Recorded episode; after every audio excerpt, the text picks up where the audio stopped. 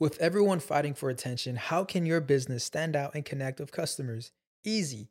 Get Constant Contact. Constant Contact's award winning marketing platform has helped millions of small businesses stand out, stay top of mind, and see big results fast. Constant Contact makes it easy to promote your business with powerful tools like email and SMS marketing, social media posting, and even events management.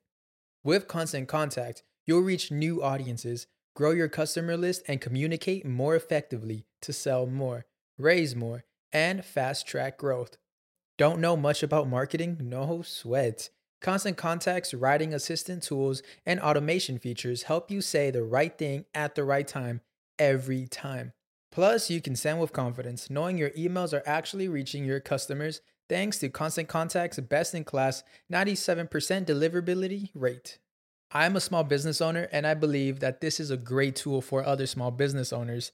In small businesses, you need to create a team. And if you're starting by yourself, Constant Contact can be the team that you need.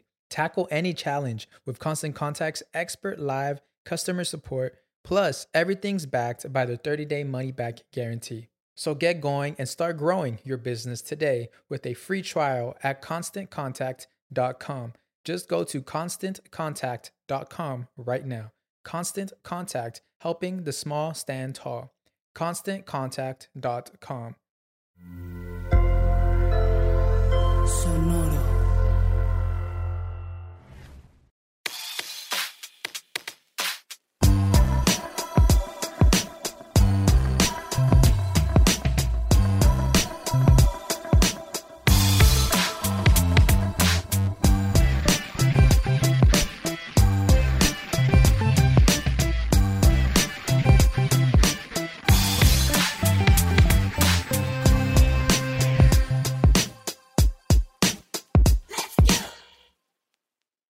Tal? Bienvenidos a el primer episodio de la segunda temporada de Músicos de Sillón, el podcast donde hablamos de música como si supiéramos qué pedo. Yo soy Eduardo Espinosa y me acompaña Meni, qué tranza. aquí andamos, contentos de regresar a una segunda temporada. Una segunda, Segunda una segunda de muchas. Sí.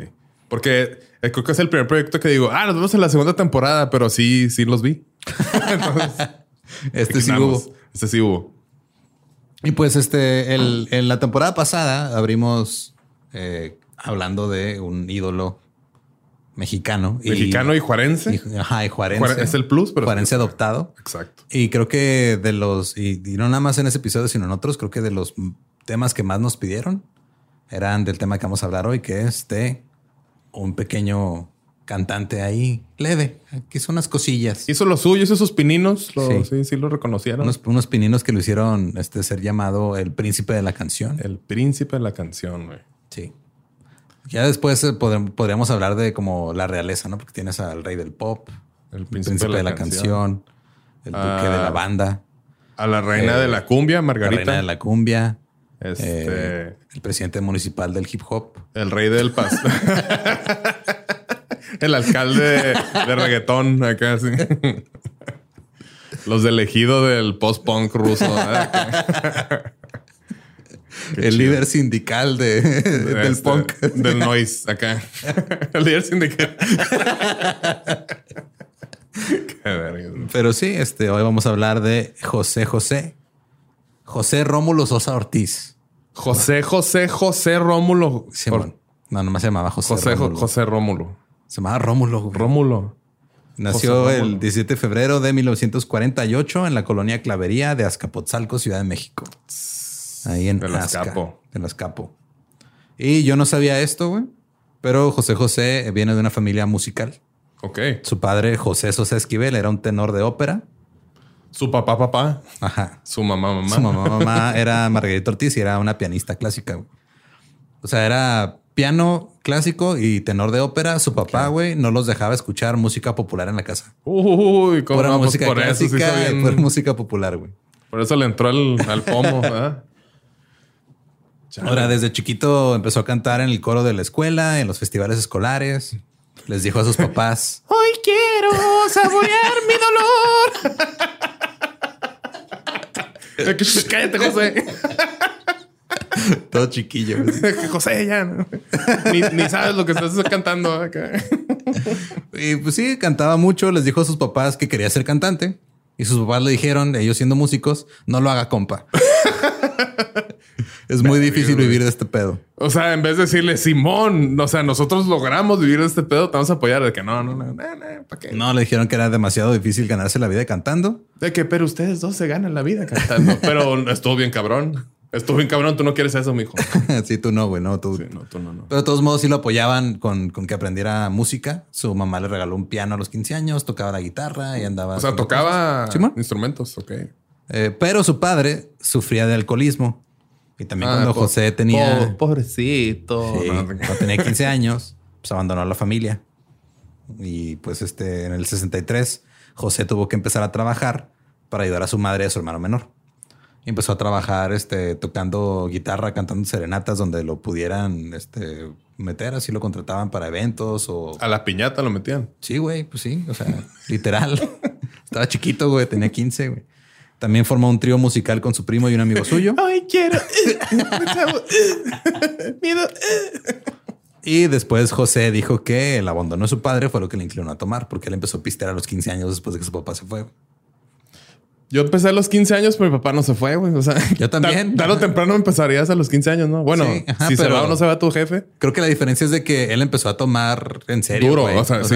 nosotros empezamos a tomar por. Cerveza. Sí, yo la primera vez que me empedé, güey, este, un compa y yo compramos un Six. Ajá. Me tomé dos y ya así hasta el, hasta el culote que te quiero un chingo, carnal, acá, güey. Sí. Ya Y la es- primera vez creo que fue en una fiesta de. eh, que fue contigo. Ah, güey, eras tú. No. acá, juntos. no, güey, fue una fiesta cuando estábamos en la prepa. Simón. Fue la, la fiesta de, de, de un hijo de un este, ex, exalcalde. Ah, Simón, sí, saludos. Este, es que no era alcalde en ese tiempo, pero después fue alcalde de su papá. es que tú eres de los chiquitos del 86. Simón. Se escucha como una, una banda Los de- de chiquitos del Sinaloa. 86. Los chiquitos del 86, Bien. del licenciado. Bien pederos todos. Bojardo. sí, porque pues yo a los 15 todavía estaba en secundaria, güey. Simón, no, yo los cumplí. ya, ya en prepa. Simón. Ok, Simón. Sí, porque soy de diciembre. Y este. Y ya, pues este güey empezó a pistear en serio porque su papá se fue a pistear. Ok. En una ocasión fue invitado a una fiesta privada y la hermana de su amigo que lo invitó eh, resultó que era la secretaria ejecutiva, ejecutiva perdón. Ejecutable. Me salió lo Era, era sicaria, güey. me, me traicionó el, el norte. Necesitamos un sicario. No, no, no, licenciado. Se dice un secretario ejecutable. Era la secretaria del director de Orfeón Records. Orfeón. Lo escuchó cantar y dijo, no mames, este güey está bien cabrón. En 1965, a sus 17 años, grabó su primera grabación profesional, Ok. un sencillo con discos Orfeón bajo el nombre de Pepe Sosa. Pepe Sosa. Sí. Tuvo muy poca promoción, no le fue chido, pero de todos modos también grabó después otro sencillo en conjunto con otro artista. ¿Crees que tenga que ver el nombre que escogió? Pepe Sosa. Que por eso no funcionó. No sé, pero lo del nombre O sea, no, ahorita no llegaremos a ese pedo. Pero Porque no, no se oye tan atractivo. Con ustedes, Pepe, Sosa. Y es de que, mm, este no es el príncipe de la Sí, canción. este no suena como príncipe. Sí. ¿Qué es este, es esto? el, al- este es el alcalde suplente. Este es el bufón de la canción. Ya a sus 19 años comenzó a tocar el contrabajo en una banda de jazz y bossa nova que se llamaba Los Peg. Se llamaba, estaba, estaba conformada por Pepe Sosa, Enrique Herrera y Gilberto Sánchez. Entonces eran Peg por Pepe, Enrique y Gilberto. Oh, qué creativos. Sí, grabaron también así un, un disquillo ahí, no tuvieron mucho Tocar éxito. contrabajo. Sí, güey. Está chaparrillo, ¿no? El vato, ¿no? Pues estatura promedio más o menos, un poco más chaparro. que Porque digo, un, un contrabajo es un instrumento grande, ¿no? y cuesta trabajo tocarlo, güey. Es, Por eso es contrabajo. es con trabajo. ¿Cómo lo tocas? Con trabajo. Exacto, Ahí no puedes tocarle el tololoche chico- chicoteado. Eso No. está, no está. Ajá. Te costaría trabajo. Y este pasaban todo el tiempo tocando en, en bares, porque pues era literal así era como se ganaba la vida, güey, tocando en bares. Y lo vieron en un local que se llamaba Apache 14. Y cuando le preguntaban, ¿cómo vas? ¿Cómo va la vida? Y lo, bien, con trabajo. hay, mu- hay mucha gente que no tiene trabajo, güey. y sí, pues, ya, ¿cómo va? No, pues mal, como sin trabajo. Y ahí este lo escuchó Rubén Fuentes. Era un productor discográfico y compositor. Y gracias a Rubén Fuentes obtiene un contrato con la filial mexicana de RCA Victor, que ahora es Sony BMG. Grabó su primer álbum en 1969 bajo el nombre de José José. Y lo que hizo para ganarse este nombre fue poner su nombre y el de su papá. Ah, yo pudiera haber hecho eso también, güey. Sí, Manuel Manuel. Manuel, Manuel. Yo sería Jesús Eduardo Eduardo. Jesús Eduardo Eduardo. Simón. Y este, lo que estuvo difícil para la familia, güey, fue de que, pues, vivían, o sea, él apoyaba a su mamá y a su hermano menor con lo que ganaba en los bares. Y cuando grabó el disco le dijeron, güey, ya no queremos que toques en bares. No, pues porque ya no queda. Sí, espérate a que salga este pedo. Y su mamá, este, básicamente puso pues, como una fondita en un restaurante pequeño para decir, ok, va, pues ya tienen el contrato, güey. Chingale. Yo veo cómo le hago. No, pues qué chido, güey. Planea- planearon bien, güey. Sí. Y, y escogió el nombre de José José, uniendo el nombre de su padre con el suyo, porque su padre murió en el 68 a causa del alcoholismo. Ahora, este primer álbum de José José tenía canciones de Rubén Fuentes y de Armando Manzanero. Fue arreglado por Mario Patrón, que es considerado por muchos como el patrón de la música jazz en México. Sí, sí. Sí, güey. Iba a ser un chiste muy malo, pero dije, no, creo que ya van varios y no quiero, no quiero agobiarlos tampoco. Y pues, mira. No, la neta, ese güey es de los mejores músicos de jazz en. México. Que, bueno que no se pedía puñetas. La que y tu primo, no, él es el José Puñetas. Él no, no, No, es- no, no. Él no es tan bueno. Se la mamó, la neta. Sí, este, no. Puras jaladas. El, el álbum recibió elogios de los críticos, pero no, o sea, los críticos dijeron, bueno, mames, está bien chingón este primer disco, está bien vergas, pero no tuvo su- suficiente promoción. Entonces no tuvo ningún sencillo que fuera exitoso. Ok. Porque la disquera dijo, está muy fino, no está muy comercial. Ah, no está tan guarachero acá, Sí, bueno. sí. A principios de 1970 lanzó la canción La nave del olvido. Ese fue su primer gran éxito en México y ya grabó su segundo disco basado en este sencillo que también se llama La nave del olvido. Ahora, creo que aquí llega como que la parte más importante de, de la carrera o la más conocida de, de José José, que es en 1970 el segundo Festival de la Canción Latina, que se celebró en el 69 y el 70 en México, y luego después se convirtió en el Festival OTI. Y en este festival participaban los que estaban en la Organización de Televisión Iberoamericana, Ok. que básicamente era la versión en español del, del de Eurovisión, güey. El Eurovision Song Eurovision. Contest. José José participa representando a México con la canción El Triste. Una canción sí, de visto Roberto Cantoral. güey. Güey, está, ese video está impresionante, güey. Vayan a verlo. Este Es que- va a estar en, la- en el playlist en YouTube. Y ya ven que Simón. ponemos los playlists. Está en la descripción. Es una de las cosas que más nos preguntan. Ok. Están en la descripción. descripción. Nada más este, denle leer más y ahí están.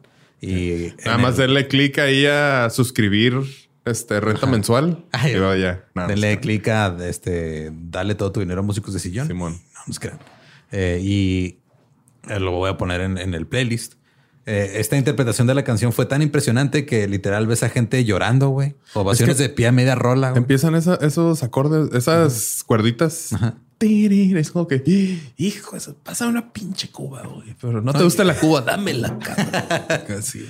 Y había, estaba Angélica María, Alberto Vázquez y Marco Antonio Muñiz en el público, que pues, eran artistas establecidos. Y tú, tú ves el video, ves sus expresiones y todos están así como que, ¿qué, qué pedo con este güey? Es que imagínate haber estado ahí, güey. O sea, si ves el video, güey, que ya está, le quita mucho, mucha calidad al momento de subirlo a YouTube y Pero todo. de todos modos, hasta a media canción, o sea, todavía no se acaba la canción, a media canción ya está la gente de, de pie, güey, aplaudiéndole, vitoreándolo y todo, güey. Es impresionante.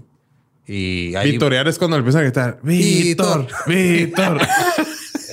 sí, aunque se llame José, les vale madre. güey. Que ya le están diciendo Víctor, sí. Impresionante. Y, este, esto fue en el Teatro Ferrocarrilero de la Ciudad de México. Y estuvo bien cabrón la interpretación. Hay un chingo de videos. Ya ves que hay todo un, un- un género de YouTube que es este eh, maestros de canto reaccionan a, a cantantes. Ah, Simón. Sí. Hay un chingo de gente reaccionando a ese video, güey. Todos tienen la misma reacción siempre de no mames, qué pedo. Y luego al- hay videos de alumnos de maestros de canto reaccionando al, a lo que hizo el maestro de canto reaccionando. reaccionando al José. video de José José.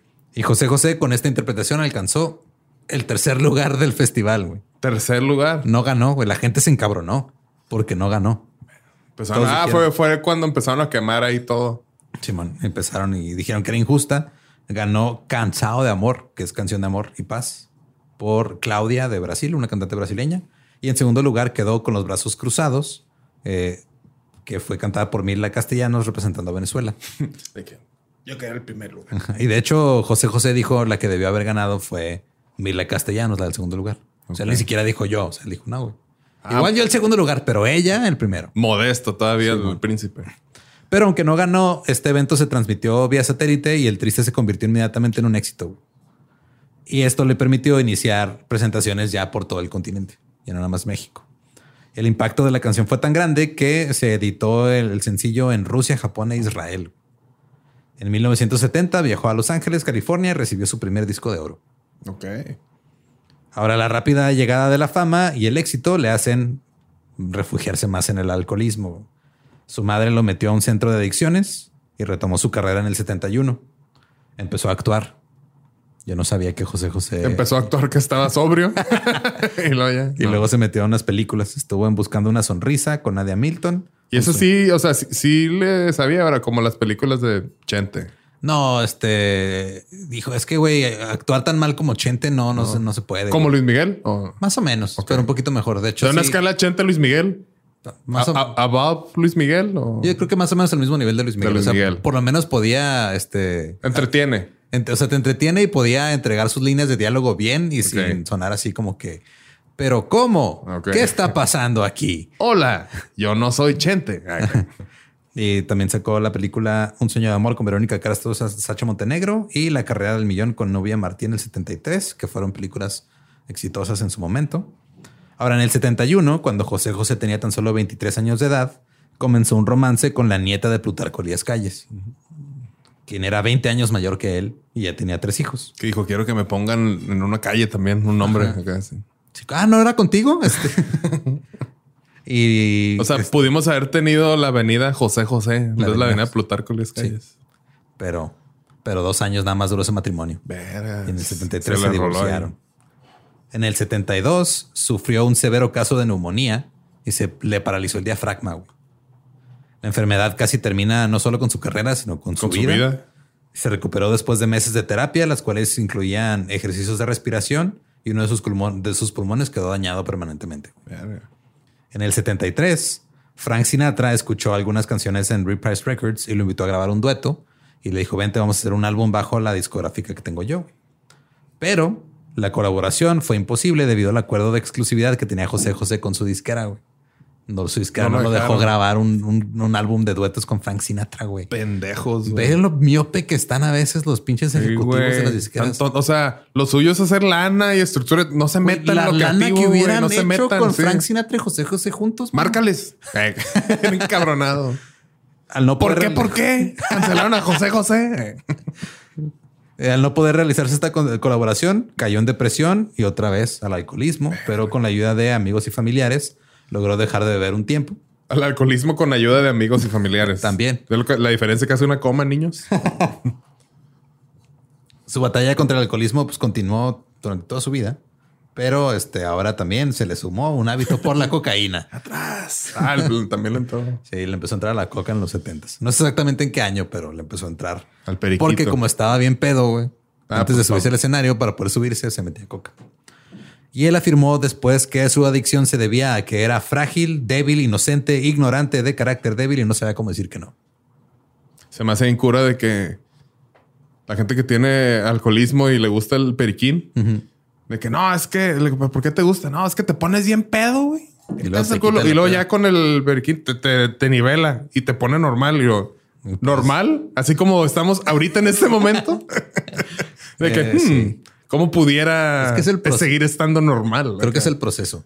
el proceso. El proceso de ponerte pedo Y luego ya y luego despedarte. pedo. Ajá. Ok. Creo que eso digo, porque pues podrías no ponerte pedo y ya. Pero bueno, estamos músicos de sillón, no estamos en junkies de sillón. Acá No. nos dejaremos para otro proyecto. Acá. Ya, sí. Ese va a ser el side project ya. Sí, ya cuando todo se vaya al carajo. En el 76 grabó una canción titulada El Príncipe. La transmitieron en Radio 1000 en México y el DJ que la presentó fue el que le puso el apodo de El Príncipe. Príncipe. de la canción. Es que los DJs tenían una. Un este, poder muy cabrón. Sí lo muy hemos platicado ca- un poco, pero sí tienen un poder muy cabrón en ese tiempo. Eran, eran los influencers de su época. 70 dices, ¿verdad? Simón. Sí, un, un, este, uno de los capítulos que me tocó preparar también. El DJ era esencial en, en el éxito de la carrera musical de muchas, De muchas personas, Simón.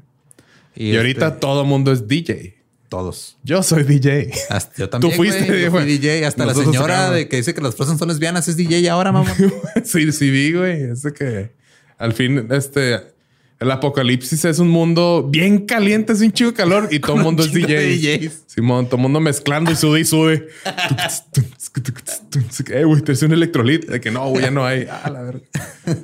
Y este también en ese año se casó con Ana Elena Noreña Gras, mejor conocida como Anel, con quien tuvo a sus dos hijos, José Joel y Marisol. Entonces, ya que se lance de solista el hijo José Joel, si sigue la misma dinámica para ese nombre es José José José. José José, José Joel. José José José Joel. Verga. Eso puede ser su nuevo éxito. José José José Joel. José José José Joel. Ay, no. José José José Joel. No hagan reggaetón con José José, por favor. Pero con José José José Joel Tal puede vez. que sí, güey. Llegaremos a eso también. Pero uh, José José firmó un contrato con una nueva disquera que se llamaba Ariola, que iniciaba operaciones en México. Lanzó el álbum Reencuentro en el 77, de ahí sale Gavirano Paloma, El Amar y el Querer. Híjole. Y Buenos Días, Amor, que es una de las canciones más populares de José José y que, gracias a Sample y Sencillo, un podcast en el que analizan las letras de las canciones, me di cuenta que parece que habla de una violación. Ok. Sí, porque es así de, ah, tú estabas dormida y yo me perdí en tu vientre y luego despertaste y se te fue el color de la cara. Fue Me de perdí en tu vientre. Me te quité el pantalón. Acá. Casi, casi, güey, sí está. Pero está como que súper feliz la canción. Ok. Pero cuando analizas la letra es de, mm. güey, creo que ese güey, o sea, tuvo relaciones sexuales con su pareja mientras estaba dormida y ella no, no dijo que sí. Que creo que tengo que hablarle a la policía. Simón. Eh, tuvo discos de oro y platino y fue su primer trabajo con el productor y compositor español Rafael Pérez Botija. No sé Botija, ¿No? el señor Botija. no sé el señor Barriga. ¿El señor, ¿No es el señor Botija? No, ¿Y quién es Botija era el, el de los caquitos, el, el ladrón. Ah, pero ¿quién lo interpreta? Ah, Lo mismo, Sí, güey. cierto. el señor Botija es como resumir la carrera artística de ese actor, No mames, hizo muchas más cosas. Es que el eso. señor Botija. No, no es cierto. Y Sí, es este- cierto, el Botija es el de, Simón. de los caquitos. Y, y también con sus álbumes Vulcán y Lo Pasado Pasado, eh, también recibió discos de oro y platino. O sea, ahorita ya estaba en modo así. Le decían, Trae una carpeta de puros discos de oro, güey. ya, Sí, güey, le decían Mr. Sold Out en un punto en su carrera, güey. Eh, de hecho, eh, incluyeron en el 78, el de Lo Pasado Pasado, se incluían algunos temas de Juan Gabriel. También el tema Almohada de Adán Torres, un- de un nicaragüense. Y este, Si me dejas ahora. Entre otras dos- otras canciones que también son de Camilo Sesto. Algo que sí tiene José José es de que él no escribía letras. güey. Ok. Él era un intérprete. Era intérprete. El güey era muy, muy bueno para. De hecho, muchos decían que su manera de cantar eh, se debía a la manera en la que, o sus fraseos al, al cantar, están muy influenciados porque él también sabía tocar instrumentos. Entonces, de repente hacía fraseos este, un poquito complicados, musicales. que eran como un poquito más musicales de, o se, se mezclaban mejor con los instrumentos. Sí, como que, de, que a alguien que no sepa tocar un instrumento no se le ocurrirían. Simón. En los 80 lanzó varios álbumes exitosos como Amor, Amor, que vendió un millón y medio de copias, Romántico, Gracias y Mi Vida. Esos cuatro en dos años, güey. Mi Vida vendió 3 millones 400 mil copias. Grabó la- en español la versión de New York, New York, como un tributo a su compa Frank Sinatra. Frankie, el Frankie. Es que eso es para ti, Frankie. Dice antes de empezar la Así empieza, así empieza, Simón. Se chinga una cuba de shot, una línea. Una línea y luego ya, pero versión cumba. Pa, pa, parara, pa, pa, pa. Que sí, o sea, investigando todo esto me di cuenta que si en realidad este, los buchones tuvieran un ejemplo a seguir, sería José José, güey. Puro whisky y cocaína, güey. Whisky, whisky Coke. Ajá. Jack and Coke. pero no de esa Coke. Eh, también salió a la venta su disco 20 Triunfadores de José José, que fue un recopilatorio de sus éxitos hasta ese entonces. En el 83 se lanza el álbum Secretos, eh, con Lo ¿A nadie- Dudo y El Amor le dijo? No le dijo y aún así vendió un chingo de discos. Secretos se convirtió en el álbum eh, más vendido en su carrera con 4 millones de copias. Y, lo, ¿Y qué tal está el disco? No te voy a decir. Es un secreto. Peren, pen, peren, pen. ¿Ves? Ahí pudiéramos poner pa, pa, pa, pa. Chiste. Y eh, se hizo me- merecedor a 22 discos de oro y platino por las ventas de Secretos. ¿Te imaginas si le hubiera dicho a alguien? Si, hubiera, si se hubiera llamado este, públicos, ¿cómo sería? No. Ah, ya no funcionó. Información pública. No sé. Dominio público. Eh, se posicionó con este álbum como el cantante latinoamericano más influyente, exitoso y cotizado de su época. Continuó con su éxito, lanzó Reflexiones en 1984. Este también fue producido por Potija, vendió más de 2 millones de copias. Fue el primer álbum en alcanzar el número uno en los Billboard Latin Pop Albums en los Estados Unidos, cuando se estableció en el 85. Ya es que hablamos de todos esos la temporada pasada. También fue nominado a Mejor Actuación Pop Latino en los Grammys del 86. Ahora, a principios del 85, José José fue requerido para participar en la versión latina de We Are the World con la canción Cantaré Cantarás. Grabaron en los estudios de Miami que se llamaban Criteria, junto con Plácido Domingo, Julio Iglesias, Roberto Carlos, José, José Luis Rodríguez el Puma, Don Pedro Vargas y otros artistas. También será la venta Promesas. Qué, buen after se armaron, ¿no? Después de grabar. de haber estado, pero, güey, en Miami hasta la verga de alcohol y cocaína. Todo mientras cantaban por los niños del mundo. También sale a la venta el disco Promesas, otro disco con más de 2 millones de copias vendidas y más giras internacionales. En el 85 estrena su película autobiográfica Gavilano Paloma, justo a Christian Bach y a Jorge Ortiz de Pinedo. Ok, el doctor. Así es. Este estreno de la cinta coincidió con el terremoto de México del septiembre del 85, por lo cual no tuvo el éxito esperado. Pero todo el mundo anda bien cagado. Sí. sí. espéranos tantito, José José. Tenemos cosas más importantes con que lidiar. Igual tú ya estás temblando todo el tiempo por tus pedos de alcoholismo, pero espéranos tantito. La ciudad no está lista para tus temblorinas. Eh, el, ese, el álbum Siempre Contigo también se convirtió en su tercer álbum número uno en la lista latina en Billboard. En esos años, José José se presentó en el Madison Square Garden, y en el Radio City eh, Music Hall, en los casinos más grandes e importantes de Las Vegas, Atlantic City. Y en el 87. ¿En donde tocaba el señor Presley? Sí, güey. Entonces esos anduvo, o sea, ese güey se aventó los venues más grandes de Estados Unidos, los hizo José José y los vendió todos. Por eso le decían Mr. Sold Out, güey. Que el güey vendía todo, güey. Y, y llega, Mr. Sold Out, Mr. 305, ¿no? Eh, eventualmente, si hubiera seguido vivo, creo que te hubiera terminado lo mismo. Con Pitbull. Simón. De hecho, en ese año, en el 87, llegó a, hacer conciertos en Arabia Saudita, Israel. Y que cuando fue, fue cuando hizo la de Israel, Israel, qué bonita es Israel. Sí, muy conocida con el cover de la Tigre, se lo Simón. En esta época, er, en una entrevista para la revista Selecciones, declaró que tuvo una crisis personal porque mi vida pasaba en aviones, camiones y encerrado en una habitación de hotel. En el 87 se sometió a una operación en el Medical Center Cedar Sinai para extirparse unos ganglios del pliegue vocal como consecuencia del uso excesivo de cortisona antes de cantar. Se inyectaba cortisona porque... Para andar al 100. Sí, porque siempre andaba hasta la verga también por el consumo de alcohol y la falta de descanso después de sus conciertos. Le metía duro al vato. Pero cabrón, güey. En el 88 incursiona nuevamente en el cine con la película Sabor a mí. Ahí interpretó al compositor mexicano Álvaro Carrillo. También estuvo eh, Angélica Aragón y Jorge Ortiz de Pinedo. Ah, el doctor otra vez. De esta película sacaron un LP con composiciones de Álvaro Carrillo, como Sabor a mí, La Mentira y otras canciones. También pinche exitazo. Simón. En el 89 saca su disco ¿Qué es el amor? Que tuvo tres discos de oro, seis de platino, un millón quinientas mil copias vendidas. O sea, ya no está vendiendo al nivel de hace cinco años antes, pero sigue, sigue vendiendo muy cabrón. En el 90, para festejar sus primeros 25 años de carrera. Sí, si vendiéramos eso, güey, con nuestra música, ya quitaremos el sillón del nombre, ¿no? Sí, ya nomás sería músicos. Músicos. aburrido. Anteriormente de sillón. antes conocidos de sillón. Así como Prince, ¿no? el, artista antes conocido como Prince.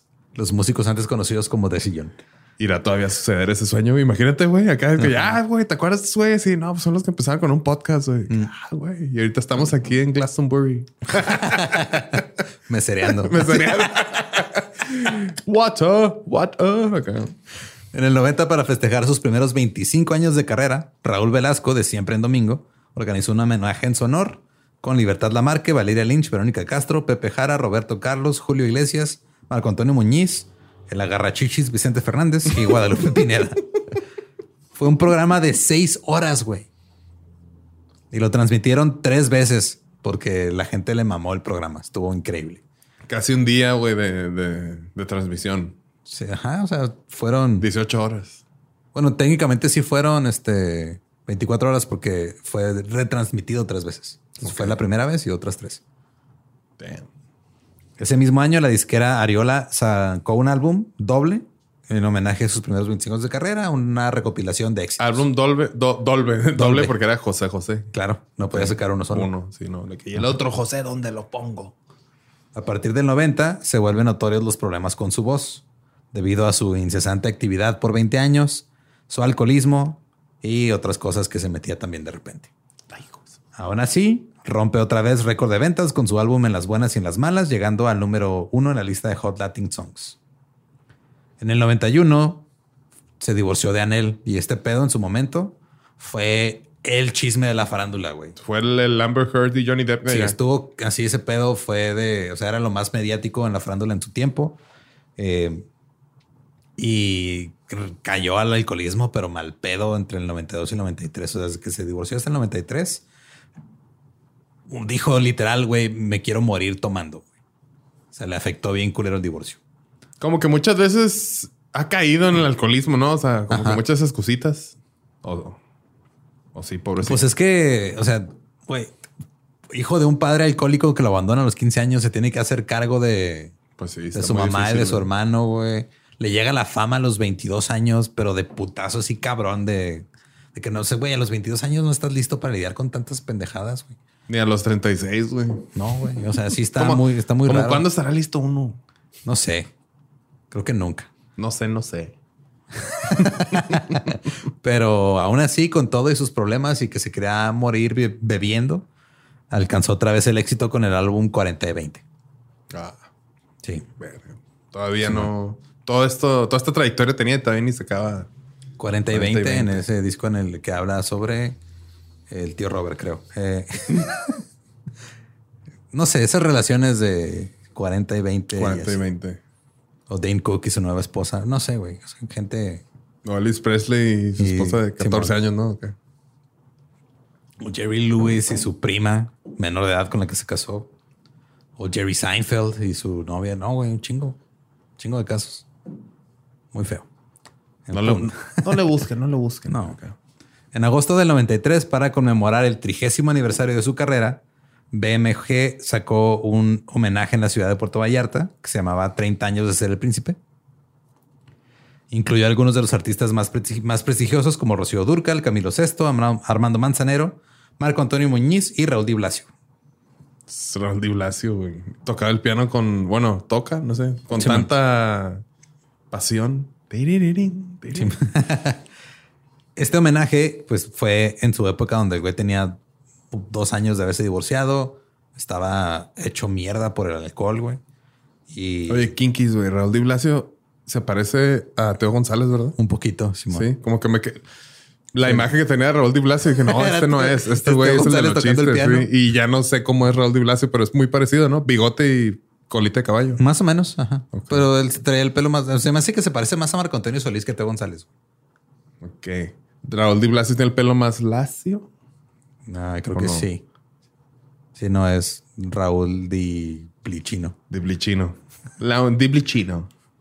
Y este, cuando fue el, el homenaje, José José se veía bien jodido. O sea, estaba ahí presente, güey, se veía mal. Estaba estaba súper flaco, estaba como que todo decaído.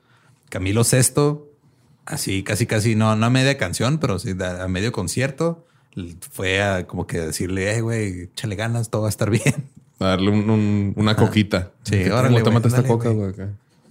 Y el álbum no se lanzó hasta 1994, porque durante el 93 se retiró del escenario y decidió ir a rehabilitación en la clínica Hazelden en Minnesota, con la ayuda de compañeros artistas, algunos amigos y familiares que lo apoyaron. Muy buena clina, Ajá. Simón. Y este y Sara Salazar, que después se convertiría en su tercera esposa. Al completar su Sa- rehabilitación, Sara Salazar es como, Sí. como cuando describes un ritmo. Ajá. De que, pero Sara aquí, aquí met- ajá, métele más, más sazón, como no, pues más Sara Salazar. Sara Salazar. Seguro lo usó José José. Seguro eso fue lo que lo cautivó. Sí. ¿Cómo te das Sara Salazar? Para, para. Sara Salazar, para, para. Es que sí está bien cabrón. O sea, cuando me puse a escuchar otra vez las canciones, porque siempre cuando eh, estoy preparando un episodio de estos, me meto primero en el mood En con el la mood. música y todos los elementos que tiene como de jazz en, en- en muchos de sus discos y muchos de sus éxitos están muy cabrón. Como que no, no los procesas en un inicio porque ya estás pedo cuando pones José José, pero Simón. Sí, güey. Sí, si escucharan José José sobrios, Sobrios. es como que, güey, está muy cabrón. sí, sí está. Eh, después de que se rehabilitó, hizo temporadas en el Teatro Blanquita en la Ciudad de México y en el Anfiteatro Gibson en Los Ángeles.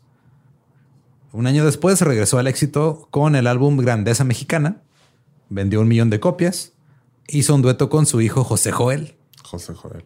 cantando La Fuerza de la Sangre. En el 95 hizo el papel principal en la película Perdóname Todo, eh, que estaba coprotagonizada por Alejandra Ábalos, con quien ya había trabajado en otra película. Y era un drama sobre un alcohólico y cómo trata de sobrevivir contra sí mismo y el negocio de la música. Mm, me, me pregunto de dónde se habrá inspirado. A mí se me hace que nada más lo grabaron así sí. sin avisarle, güey. O sea, le dije, vamos a hacer un reality. No, güey, no es reality, es una película. Ese mismo año su álbum Mujeriego fue lanzado. La canción Llora Corazón alcanzó el número 6 en Hot Latin Songs y fue nominada a la canción pop del año de los premios Lo Nuestro. También en ese mismo año hizo un dueto con Paul Anka, Ok. que es como un Frank Sinatra para gente que no tiene buen gusto. Opinión personal, nada más. Polanca. Eh, en una canción que se llamaba Déjame conocerte, en un álbum que hizo Polanca que se llamaba Anka Amigos. Anca Amigos. En el 98 graba el álbum Distancia, producido por Roberto Livi, del cual eh, sale Ojalá que te mueras. Esa canción está bien densa, güey. O sea, De, Ojalá que te mueras, que te, te, que te, que te". Ojalá que te mueras, me dijiste esa noche y cerraste la puerta. Ay, güey. Esas son las primeras líneas de la canción, güey. No, como que no le deseas eso a nadie, güey, la neta. Por más mal que te haga, que no, no, o sea, no quiero que te mueras. Vete a la verga, güey. O sea, y quédate ahí en la verga, pero no. Pero no te pero mueras. No te mueras, o sea, haz lo que quieras, pero vete. Vete a la verga, pero no te atragantes. Sí, no, sí, no, abusados. En el 2001 sufrió un caso de enfisema pulmonar, güey. ¿Te acuerdas que tenía un pulmón dañado? Porque Sí, se chingó el otro. Que... eh, pues andaba muy jodido. Fue por el alcoholismo, la cortisona y tenía una hernia. Y no solo empezó a tener problemas para cantar, sino para hablar. Le olía pito, güey, el vato. Sí, Pues que, que- "Ey, güey, tienes un pulmón, güey. Estás bien jodido, güey. Te estás metiendo Pero, chingadera en pues, vez de que... No hay pedo, no hay pedo, mijo, no hay pedo. Aún con fuertes problemas de salud y una voz deteriorada, grabó Tenampa. Fue su primer álbum de estudio con mariachi. Fue el último álbum que grabó en su carrera Ok. y fue producido por Juan Gabriel. Y fue pésimamente recibido por la crítica porque la neta no está No chido. está chido. Pero de todos modos vendió medio millón de copias. O sea, imagínate estar al nivel de que la cosa más Sí, que no está culera que has hecho en tu carrera vende medio, Medio millón. millón. Eso está muy cabrón. Sí, o sea, si te tocara un peso por... Ya son medio millón de pesos por algo culero que hiciste, Por güey. algo más, ajá, algo que no valió la pena. En el 2003, BMG lanzó una colección de tres álbumes titulada El Príncipe con Trío. Esta parte sí este, se me hizo algo al- igual, o sea, en, en igual manera creativo y Triste. pasado de verga. Ok. Porque lo que hicieron, güey, fue que agarraron los masters de cuando grabó sus canciones viejas Ok. y ahora lo que hicieron fue sacar la pura voz y ahora tocarlas con trío. Sea, sacarle el... Pero con la voz que ya grabaron. Con la voz que había de grabado, ah, sneaky, sneaky. Ajá. Pero pues técnicamente no está mal. O sea, es... No, por eso sí, o sea, está creativo porque son versiones nuevas de las rolas que ya conoces. Así que ah, nuestro, nuestro asset ya no canta así, pero tenemos ahí guardado cuando sí cantaba. Simón, y lo que hicieron fue agarrar esas rolas, las eh, hicieron un, un disco triple, bueno, eran tres álbums. Y este, y sí, o sea, nomás fue, eh, agarraron al trío de guitarra Los Tres Caballeros y convirtieron todas esas canciones en boleros. Es un remix, güey. Pues es sí. un remix, pero, pero nada más por sacarle más dinero a, justo a un producto que ya no puedes explotar porque se está muriendo, güey. Ok. Eh, también ese mismo año se le dio la estrella en el Paseo de la Fama en Hollywood, que hasta ahora que fui de vacaciones la vi. Sí, yo también la vi otro día. Y en, este, en Galería Las Estrellas ahí tienen, ¿no? también tiene, también en el Paseo de las- de las Estrellas en Tijuana, una cosa así. Tiene varias. En octubre del 2005, la Academia le otorgó el premio Grammy en reconocimiento a su exitosa carrera como cantante. Había sido nominado seis veces, me parece. Ok. En el 2006, es convocado por Televisa para formar parte del elenco de la telenovela La Fea Más Bella, una versión mexicana de la exitosa telenovela colombiana Yo Soy Betty la Fea. Ok. Ahí estaba con Angélica María, Jaime Camil, Angélica Vale. Y por su papel en esta novela obtiene el premio por mejor actor de reparto de TV y novelas. Sí, que uno de los integrantes de ¿Qué fue de ellos? Fue el que se aventó un resumen, ¿no? Ahí vi. Simón. Un güey que estuvo siempre. Desde Sí, el Israel inicio. Adrián, güey, Simón, el- el- Uno de los tres. Uno de los tres de Un ¿Qué tercio del de que fue de ellos, Simón. Simón. En el 2007 eh, volvió al primer plano musical con su disco Mis Duetos, el cual entró al top 10 de Billboard por su versión en reggaetón de Email Me, señor Internet, que es una canción asquerosa, güey. Es horrible, la odio. No quería saber, o sea, ya sabía que existía, ya me había olvidado de ella, güey. Y tuviste que investigar. Es triste, es horrible, es... ¿Triste como el triste o...? No, no, güey, no es... Triste feo. No, güey, es... Ponla. es- Ah. No, güey, no. No quiero. ¿No? Me prometí no llorar hoy, güey. Neta. Y luego verlo en vivo en un programa matutino, güey, ahí cantando su. Ni siquiera está cantando, está como hablando así de el mejor este invento de oh, señor Internet, qué padre está. Güey, es un, es un asco, güey. O sea, pasar de el triste a esa chingadera, güey. Al triste a qué triste. Sí, sí, me, sí me quebré poquito cuando vi fue eso. O sea, yo- me acordaba la canción en su momento fue de no mames, mames. pinche José José, güey, ya está bien jodido todo, pero yo ahorita fue de no, güey, no. Esta canción la grabó a dueto con su hija Sa- Sara Salazar, que era una adolescente en ese tiempo. Y es una canción en la que básicamente están hablando de las mayorías, las maravillas del Internet, Ok. el mejor invento del siglo. Esa no la cobereó la Tigresa del Oriente. No, No, no estas no. mamadas yo No, con, yo con eso no. Con eso no me meto. güey. El 6 de junio del 2007 le da parálisis de Bell, una parálisis facial, y entra en depresión, porque pues ya que le queda, güey. Pobrecito. ya le dio todo. En el 2008, la Academia de Grabación LARIS, por sus siglas en inglés, le rindió un tributo en Miami con David Bisbal, Cristian Castro, Luis Fonse, Víctor Manuel, Olga Tañón, Alicia Villarreal y Marco Antonio Solís. Alicia Villarreal. Haciéndolo así, Sí, con sus colitas. con sus colitas. Son chorizos. Eh, grabó una canción llamada Volver a Creer con el compositor griego Yanni. Esta canción fue incluida en el álbum Yanni Voices. Y Yanni declaró que lo que quería hacer con esta canción era ayudar a una verdadera leyenda a cumplir su sueño, cantar de nuevo.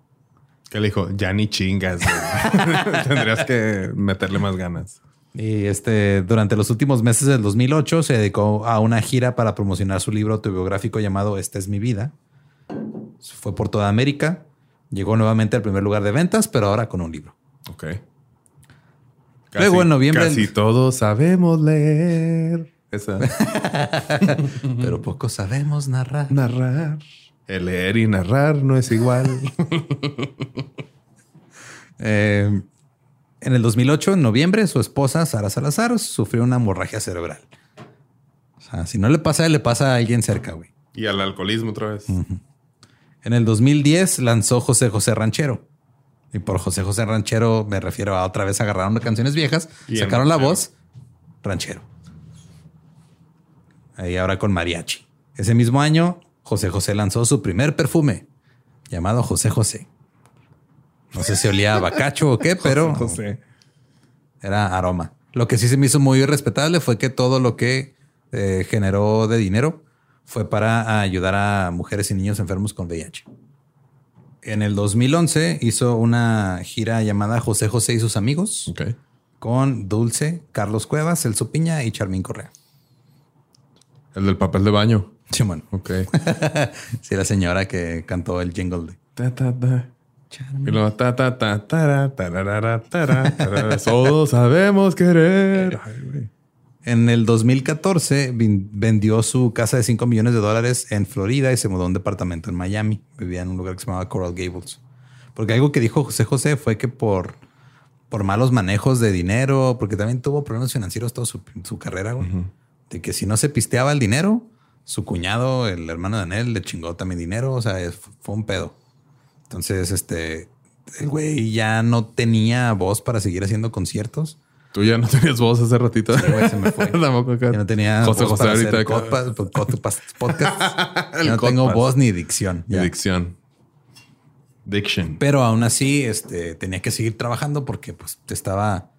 O sea, para él decir estoy viviendo al día, entre comillas, es nada más tengo dos millones de dólares en mi cuenta. Ajá. Y eso pues no es aceptable. No, no, sí. no, no se puede. El 24 de marzo del 2017, a través de un comunicado en video, José José confirmó que tenía cáncer de páncreas. Anunció el inicio del tratamiento. Ahora, el 28 de septiembre del 2019, eh, el cantante falleció debido a esta enfermedad, presuntamente, a sus 61 años de edad, en el hospital Homestead en Homestead, Florida. Y digo presuntamente porque no se realizó una autopsia. Ok. Y aquí es donde todo se pone bien raro, güey. Y la neta hay mucho más aparte de lo que voy a decir, pero no quiero meter todo porque no quiero terminar así en un pedo ventaneando a Pati Chapoy, pero de todos modos, eh, después de que murió se supo muy poco sobre lo que había pasado con él. No sabían dónde estaban sus restos. Ni se supone que ni siquiera su viuda Sara sabía, que nada más sabía la hija Sarita. Ok. Eh, Sarita no dijo nada. Se hizo un hashtag en Twitter que no sé si te acuerdas de dónde está José José. Se hizo tendencia, güey. Los otros hijos, este Marisol y José Joel, fueron a Miami. Cuando Sí, que hubo una marcha y lo, ¿dónde está José José? Y lo, no sé. ¿Dónde está José José? No sé. No sé. Y este fueron Marisol y José Joel a Miami eh, después de que les habló Sara, eh, cuando, que les dijo que se murió el, el señor José José. Pero cuando llegaron allá, su hermana o su hermanastra no los recibió, bueno, su media hermana, y no les este, di- dieron noticias sobre el cuerpo de su padre, eh, no les dieron acta de función ni reportes médicos. Nada. Nada, fueron al, al consulado güey, a pedir ayuda. El consulado les ofreció ayuda. El 4 de octubre hubo un funeral para José José llevado a cabo en Miami, nada más para pura familia y amigos. Y hay rumores de que el ataúd estaba vacío, güey. Ok. Ahora, son rumores nada más. No haga caso. Son rumores. Son rumores. Este, creo que Gustavo Adolfo Infante fue el que dijo, ni siquiera estaba este, ahí su, su cuerpo, y quién sabe qué. Pero pues ese güey también a cada rato dice cada pendejada, güey, nomás por estar ahí metido en sus reportes de farándula, güey. Las vacunas no sirven. Bueno, el hijo de José José, José Joel es antivacunas. Ay, Dios. Eso es de las cosas que no quise meter aquí, pero bueno. hace poco hubo un distanciamiento entre Marisol y José Joel porque no se quería vacunar, Vacunar. quería usar homeopatía. Ese no es el punto. No estamos hablando de los hijos, estamos hablando de José Sí, José. José. Eh, Marisol y Joel intentaron repatriar el cuerpo de su padre de vuelta a México. También pidieron una autopsia antes de que se hiciera la cremación. Eh, pudieron eh, aplazar la cremación por 48 horas, pero de todos modos este, no, se, no se hizo la autopsia, no se les permitió llevarse el cuerpo a México y José José fue cremado el 8 de octubre. También ese 8 de octubre el acta de defunción fue revelada y esta contradecía cosas que habían dicho Sara y su madre, quienes fueron las últimas personas que vieron a José José con vida. Eh, sus cenizas fueron divididas, una porción se quedó en Miami y las sobrantes fueron enviadas de regreso a México. Un José para Miami, un José para México.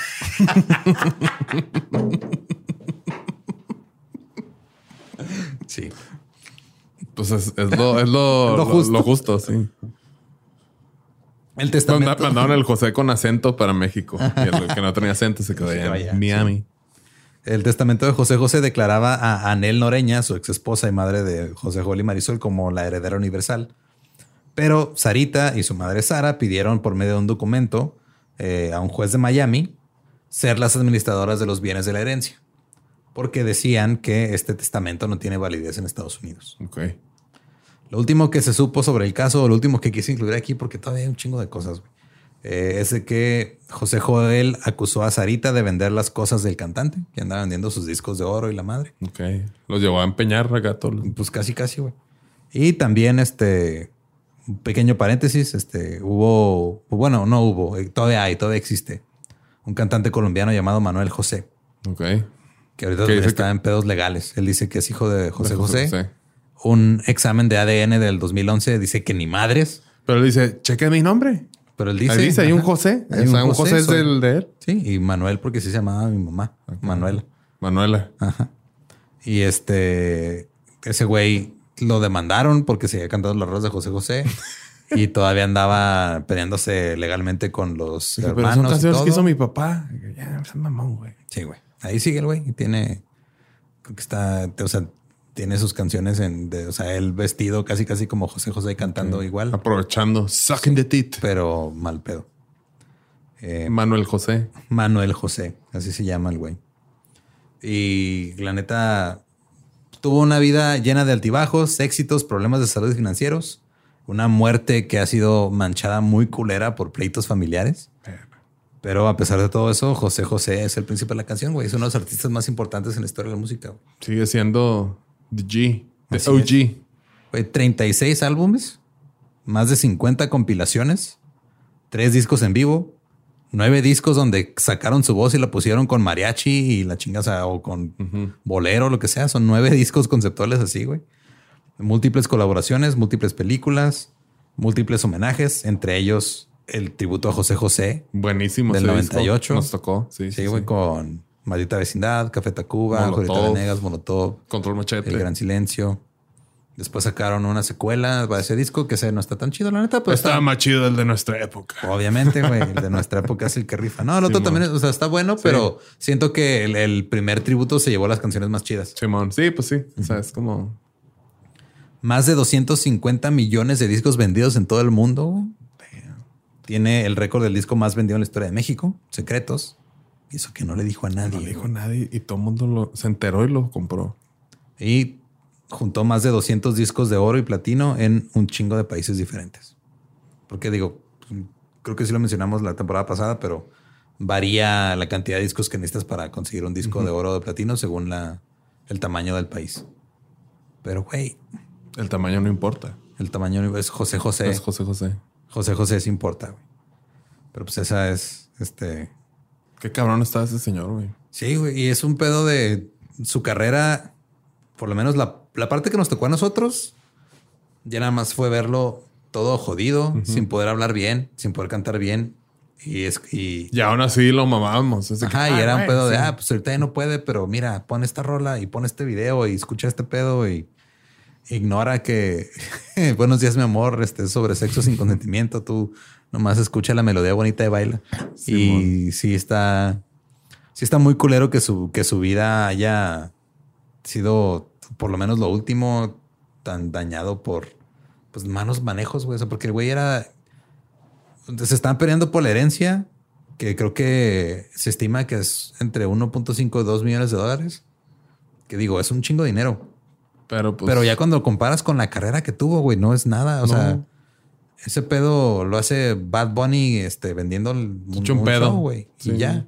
O sea, para la trayectoria tan enorme que tuvo José José, mínimo que se estuvieran peleando por 20 millones de dólares, güey. Sí, sí, sí, güey. Pobre vato, güey. Sí, es así. Estuvo, batalló por toda su carrera, güey, con las adicciones. y aparte de las adicciones, problemas de salud. Unos por sus adicciones, otros por otras cosas, pero... Unos pedillos. Unos pedillos. pues muy buen cantante este príncipe. Nosotros tenemos nuestro príncipe, güey. ¿Qué está más cabrón, el Prince o el príncipe? Nah, yo sí me, o sea, siento que donde le gana Prince, porque Prince cantaba bien, no era así un vocalista súper cabrón, pero como compositor, güey. Sí, lo que producía y todo. cabroncísimo. Y, y, siento que son, es comparar este. Peras con manzanas. Sí. Es comparar whisky con coca. Coke. Ajá. Sí, porque también aquel güey. Ay, ese José José. Simón. La neta, este. Yo, o sea, de repente, así, es de los artistas que sí me dan ganas de escuchar así de la nada. No tiene que ser en peda, nomás, ah, voy a escuchar a José José un rato. Eh, voy a abrir una botellita de mezcal. Voy a tomar un, una botella de mezcal completa. Y luego ya, tú nunca me quisiste. Y este, el amar y el querer es de mis favoritas. Y el triste El triste, güey. El triste está. Y. Y es que sí, o sea, cuando te pones a escuchar a veces, eh, sobre todo las, las, versiones en vivo de algunas de sus canciones, la manera en la que usa su voz o como va fraseando las notas y todo, a veces se siente como. Instrumento. Sí, güey. Y como tenía eh, muchas bases de jazz, sí de repente hacía cosas bien jazzeras con su voz, así de repente se iba. De hecho, en el festival de la canción latina, cuando empieza la del print, la del triste, perdón, eh, va a contratiempo y luego ya de repente se acomoda. O sea, como que sí. Le sabe. Le sabe muy vergas a, a las métricas y al, y al ritmo y todo. Y, y aparte tenía una voz que, güey, es de esas que, güey, naciste con eso y pues Sí, na- aprovechala. nadie va a tener una voz igual. Ajá. Sí, muy cañón toda la, la música que hacía este, este señor, güey. Y ese, o sea, mi primer acercamiento como que tuve con José José fue ese disco de tributo. Fue de, ah, mira, estos artistas que me gustan y que sí son cool para mí ahorita. Sí, están haciendo música chida y lo, ah, ¿de quién es este señor? Y luego es de que, Simón. "Hmm, no sé si me gusta o no, pero llamó mi atención. Sí, está chido. Y la neta eh, es indiscutiblemente, te guste o no te guste, los logros que tiene José José no los tiene casi nadie. Ni Obama. Ni Obama los tiene, fíjate. Quisiera. Ya quisiera Obama. Obama, Obama. Nomás lo del libro que se vendió un chingo, ese tiene Obama. Los demás no. Bueno, sí. Un libro de su vida como de 800 páginas o no sé qué pedo. No, el de José José, no sé cuántas páginas eran. O sea, tampoco no sé qué tan confiable era cuando o sea, la mitad de su vida estuvo pedo. Sí se acordaba de todo lo que hizo. Sí, a ser muy confuso que empiezas a, a, pues sí, a confundir a lo mejor recuerdos con experiencias, con sueños. Qué raro, güey. José, loco. güey. Pero pues ahí está. ¿Tú tienes alguna canción así que digas esta o no tanto? Pues es que, o sea, la del triste, güey, esa creo que, pues yo creo que es mi favorita, güey. Ok. Porque la de Gabriela Paloma se me hace muy bonita, güey. Este, Amar y Querer, pues todas.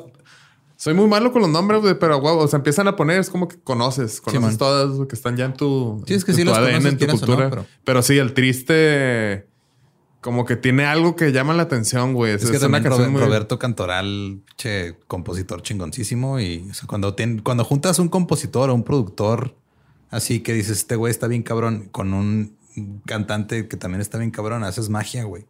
Eso está bien bonito. Es que aparte, ese, como que todos hemos vivido un desamor. Ajá. Entonces, lo primero que quieres hacer es como que distraerte, güey, ponerte bien pedo con tus cosas para olvidarte, güey.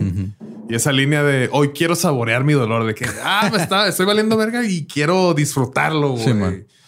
y nomás está como que diciéndole las cosas, como que agradeciendo de que, bueno, ya valió madre, pero bueno, contigo man. aprendí a vivir y no sé qué, ¿no? Que- Y esa manera que todo el mundo intenta siempre cantar esa rola en la peda, Ay, póngala y va a ser güey, algo horrible. no. Oh, No, es no, pues, no, súper complicada de cantar, güey. Muy difícil de cantar. A por todo se le da el aire a la mitad. Con tu amor he podido. Que ya, güey, ya. Sí, y, y lo que hace en esa versión en el, el Festival de la Canción Latina, canta todo súper limpio, no se le va una sola nota, güey, no se le va al aire, no, nada, es así. Sin esfuerzo, es ¿verdad? una Así interpretación nomás perfecta, güey. Y por eso todo el mundo está ahí gritando y gritándole Víctor. Víctor, Víctor. Y ahí llorando y todo, güey. Y por eso se enojaron con justa razón de que no ganó. Pues sí. Pero pasa lo mismo con hay, hay muchos artistas que han estado en concursos o cosas así que no ganan y que les van mejor que los que ganan. Pues es que el, el ganar es algo bien Sí, man. chafa. bueno, no sé, güey, como que. Eh, o sea, dejarle esa decisión a un comité de personas acá cuando realmente el público que es el que va a escuchar. O incluso lo los del público, por ejemplo, Jennifer Hudson, güey, que cuando estuvo en American Idol, creo que quedó en séptimo o octavo lugar. Y no me acuerdo de nadie de quien haya estado en su generación o quién ganó en, en su, en su temporada, porque pues no han hecho lo mismo que eso Jennifer Hudson, güey. Está muy cabrona. O sea, no, como que no es. Sí te puede ayudar a darte a conocer, como lo- le pasó a José José. Sí. Ya de ahí armas tu carrera y sigues por tu cuenta y haces lo tuyo. Pero, Pero si pierden un concurso, no se me agüiten. No pasa Nah, nada. No pasa nada, Sí. güey. Todo está chido. Esa es la Rosalía. También está muy cabrona. Temporada 7. Mascando chicle en Haciendo, haciendo memes Sí, güey. y rompiendo el- la pista de baile. Y pues bueno, eso fue todo por este inicio Eso de la segunda temporada. todo, todo. Eh, muy bien. Fue lo bueno que no fue nada, nada, nada, Nada, nada, nada, nada, nada, nada. No. Así van a empezar todas las temporadas. Prepárense. Recuerden que nos pueden encontrar en todos lados como músicos de sillón. A mí me encuentran como ningún Eduardo. Yo estoy como no soy Manuel. Y nos escuchamos la próxima semana y ahí va a estar el playlist en, en la descripción. Si no les aparece, denle clic en donde dice ver más y ahí está. O leer más o more o whatever. Si dice gotitas, ver gotitas, no le piquen ahí. A menos que quieran, no pasa nada. Todo bien. Your choice. Bye. With everyone fighting for attention, how can your business stand out and connect with customers? Easy. Get Constant Contact. Constant Contact's award winning marketing platform has helped millions of small businesses stand out, stay top of mind, and see big results fast. Constant Contact makes it easy to promote your business with powerful tools like email and SMS marketing, social media posting, and even events management. With Constant Contact, you'll reach new audiences, grow your customer list, and communicate more effectively to sell more, raise more, and fast track growth. Don't know much about marketing? No sweat. Constant Contact's writing assistant tools and automation features help you say the right thing at the right time every time. Plus, you can send with confidence, knowing your emails are actually reaching your customers thanks to Constant Contact's best in class 97% deliverability rate. I'm a small business owner and I believe that this is a great tool for other small business owners. In small businesses, you need to create a team. And if you're starting by yourself, Constant Contact can be the team that you need. Tackle any challenge with Constant Contact's expert live customer support. Plus, everything's backed by the 30 day money back guarantee. So get going and start growing your business today with a free trial at constantcontact.com. Just go to constantcontact.com right now. Constant Contact, helping the small stand tall. ConstantContact.com. Hey guys, it is Ryan. I'm not sure if you know this about me, but I'm a bit of a fun fanatic when I can. I like to work, but I like fun too. It's a thing. And now the truth is out there. I can tell you about my favorite place to have fun Chumba Casino. They have hundreds of social casino style games to choose from, with new games released each week. You can play for free anytime, anywhere. And each day brings a new chance to collect daily bonuses. So join me in the fun. Sign up now at chumbacasino.com. No purchase necessary. Group. Void were prohibited by law. See terms and conditions. 18 plus.